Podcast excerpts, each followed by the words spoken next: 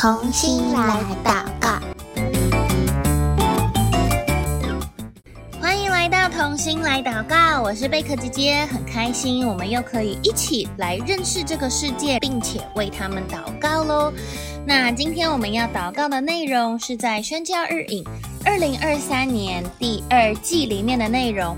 如果你手边没有宣教日影的小朋友也没有关系，可以请爸爸妈妈帮你编选我们节目下方的链接，就可以免费订阅纸本或者是电子版的宣教日影喽。那如果手边有宣教日影的小朋友，可以帮我找到二零二三年的五月十号的内容哦。那我们就要准备开始喽。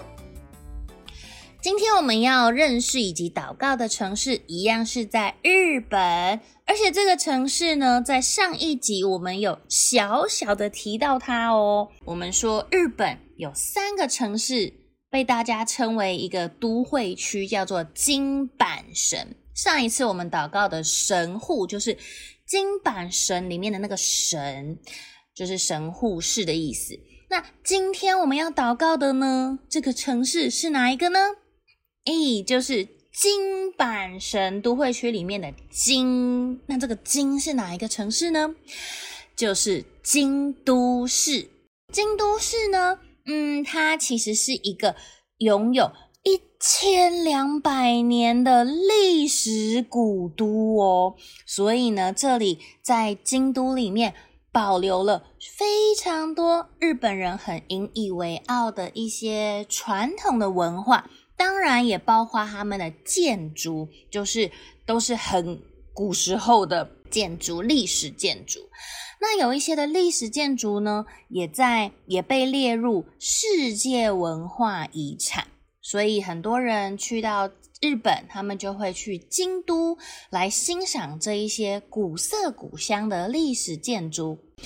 那么京都呢，除了有这个历史悠久的这些建筑，跟这些文化遗产之外，其实啊，它也是现代工业都市非常重要的都市之一哦。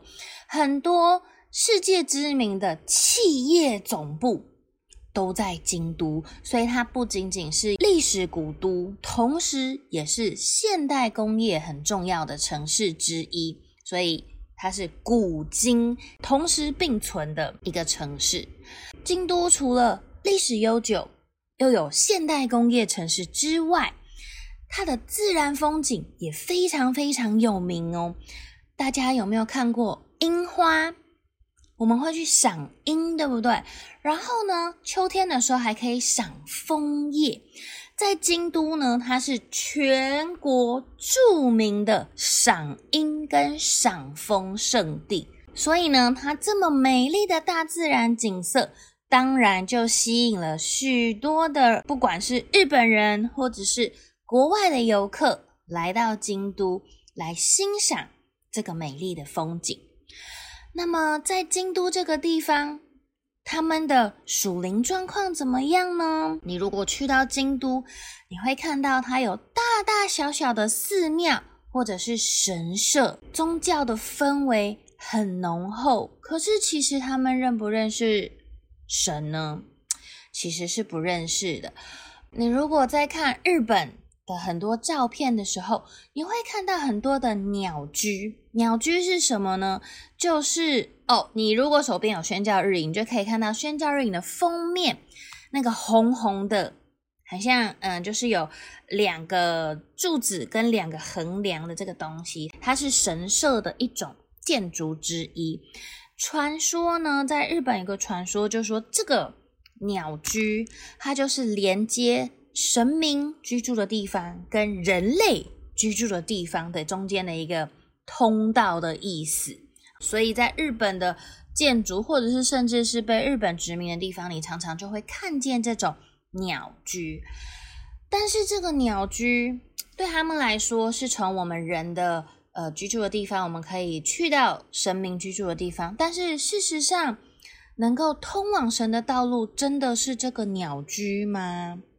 不是，而是我们的主耶稣基督，因为耶稣说，他才是道路、真理、生命。所以若不借着主耶稣基督，就没有人能够到上帝那里去。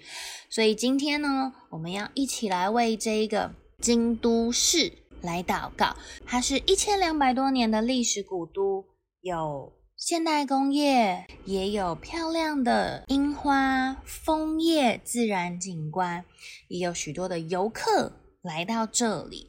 那我们盼望也能够把福音带进这个京都市，让他们不是相信这些寺庙啊、神社啊、鸟居啊，而是能够认识主耶稣基督。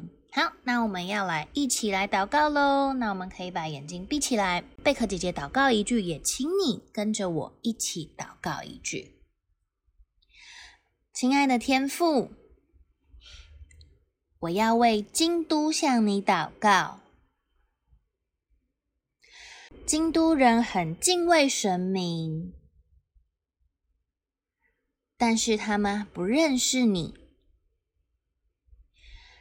求你打开他们的心，让他们明白，你是创造世界的主，你也是爱他们的主，使京都的人能够打开心门，接受你，也渴望你的话语。也为在京都的基督徒祷告，让他们能够把握每一个机会，跟京都人分享福音，在生活和工作上都能够做主的见证。谢谢主耶稣。听我的祷告，奉主耶稣基督的名求，阿门。下一次呢，当我们再去赏樱花、赏枫叶的时候，我们就可以想起来，哇，京都市也有好美的樱花跟枫叶。我们也要记得为京都的人能够听见福音祷告哦。好，那我们今天的通心来祷告到这边先结束喽，下次再见，拜拜。